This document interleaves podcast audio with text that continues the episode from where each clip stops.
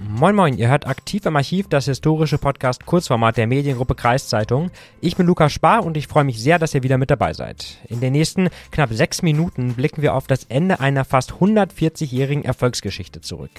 Am 1. September 2012 hieß es nämlich Bye Bye Glühbirne oder vielmehr Bye Bye 20 und 45 Watt Glühbirne. Das Ende ihrer leistungsstärkeren Geschwister wurde nämlich schon ein paar Jahre zuvor eingeleitet. Seit ihrer Erfindung im Jahr 1879 durch Thomas Alva Edison sorgten die Birnen mit ihren glühenden Wolframdrähten für einen enormen Entwicklungsschub in vielen Ländern der Welt. Heute sind noch ein paar Drähte mehr und vor allem eine Platine dazugekommen. Die Zukunft heißt nämlich LED. Und über diese, der Begriff ist ja heute ein bisschen vorbelastet, aber man muss es wirklich so sagen, Zeitenwende möchte ich jetzt mit Erhard Hackbart sprechen. Er ist Vertriebsleiter bei der Firma Rutec Licht in Sieke und arbeitet bereits seit über 20 Jahren mit LED-Lampen. Das Unternehmen ist nämlich ein Branchenriese im Bereich der Innenarchitekturbeleuchtung. Es verkauft LED-Technik an Großhändler, die die Lampen später wiederum für Gastronomie, Hotellerie, Handel oder Sport- und Wellnesseinrichtungen anbieten. Aber zum Beispiel auch das neue Beleuchtungskonzept im Sieker Ratsaal kommt von Rutec Licht. So, jetzt aber zu Erhard Hackbart. Um den zu treffen, musste ich auch gar nicht weit laufen. Das Unternehmen sitzt nämlich genau wie wir im Sieker Gewerbegebiet.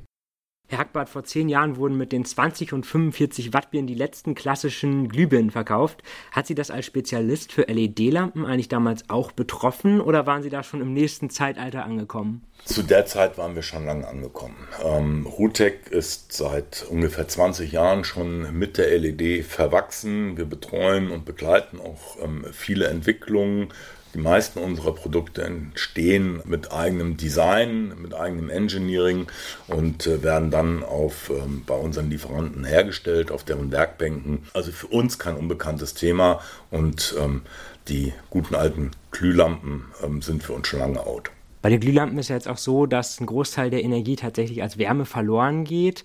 Bei LED-Lampen ist das nicht so, aber ich kann mir vorstellen, LED-Lampen haben sicher auch Nachteile, oder? Ja, LED-Lampen haben tatsächlich auch Nachteile. Ähm, tatsächlich ähm, ist es so, dass sie ähm, da auch Unterscheidungen treffen müssen. Wir müssen einmal wirklich die ähm, LED-Anwendung für den privaten Häuslebauer, ähm, für das, was wir in unserer Wohnung machen, wo die LED-Lampe, auch der guten alten Glühlampe herein in der Bauform schon nachempfunden ist, ähm, betrachten.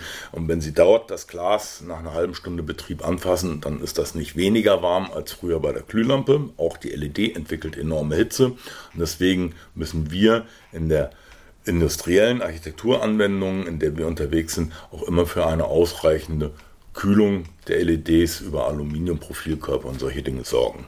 Ich kann mir aber auch vorstellen, dass LED-Lampen auch eine Menge Sondermüll mehr bedeuten im Vergleich zur klassischen Glühbirne von damals, oder? Ähm, ja, Sondermüll ist nicht richtig. In der LED selber werden sehr viele wertvolle Rohstoffe ähm, verbaut. Ähm, wir haben dort Kupfer, wir haben Gold, wir haben seltene Erden. Und ähm, alle unsere Produkte müssen dem Wertstoffkreislauf wieder zugeführt werden. Ähm, wir sind natürlich über die WEE-Verordnung ähm, da auch entsprechend äh, verpflichtet und machen das auch sehr gerne. Und alle Produkte sind recyclingfähig vom Grundsatz her.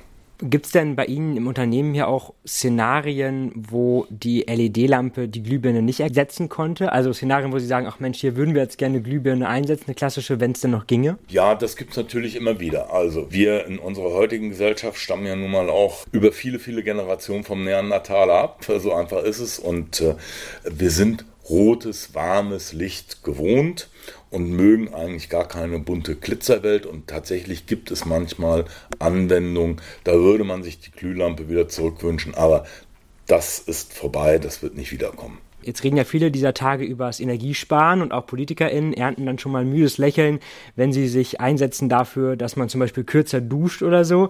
Aber was denken Sie denn? Hat das Verbot der Glühlampe so viel wirklich bei der Energieeinsparung gebracht? Also es kommt immer, und ähm, da kann ich also tatsächlich der Politik nur zustimmen, ähm, auf das persönliche Verhalten drauf an. Wenn ich das Licht brennen lasse, wenn ich es nicht brauche, dann verbrauche ich auch Energie, die nicht notwendig ist. Grundsätzlich ist aber schon richtig, dass die LED bedeutend weniger Energie im Betrieb verwendet. Es ist aber auch mehr Energie in der Produktion notwendig ähm, zur Herstellung. Also die Ökorechnung ist nicht ganz einfach der Fußabdruck ähm, Den muss man sich genau überlegen, aber wir haben ja gar keine andere Wahl. Es gibt nichts anderes. Okay, also sagen Sie jetzt kurz und knapp, Glühlampenverbot, Tropfen auf einen heißen Stein oder hat das was gebracht? Nein, das hat grundsätzlich was gebracht. Es hat natürlich auch grundsätzlich auch unsere Arbeitswelt ähm, enorm verändert. Wir sind heute in der, in der Lage, auch auf den Biorhythmus des Menschen am Arbeitsplatz einzugehen. Sie können das natürliche Tageslicht sehr, sehr viel besser künstlich nachempfinden. Ähm, das ist schon eine sehr, sehr wertvolle Angelegenheit. Ja, und soweit mein Gespräch mit Erhard Hackbart von Rutec Licht in Sieke. Und ich muss sagen, gefühlt hätten wir diese Folge doppelt so lang machen können, weil LED und Lichttechnik ja doch ein erstaunlich interessantes Thema ist. Wenn es euch genauso geht, lasst es uns wissen und schreibt uns gerne eine Mail an podcast.kreiszeitung.de. Da freuen wir uns auch immer über Feedback und Anregungen zu unseren anderen Folgen. Für heute sage ich auf jeden Fall vielen Dank fürs Zuhören, lasst uns gerne ein Abo da und schaut auch gerne bei uns auf Facebook und Instagram vorbei. Bis dann und macht's gut.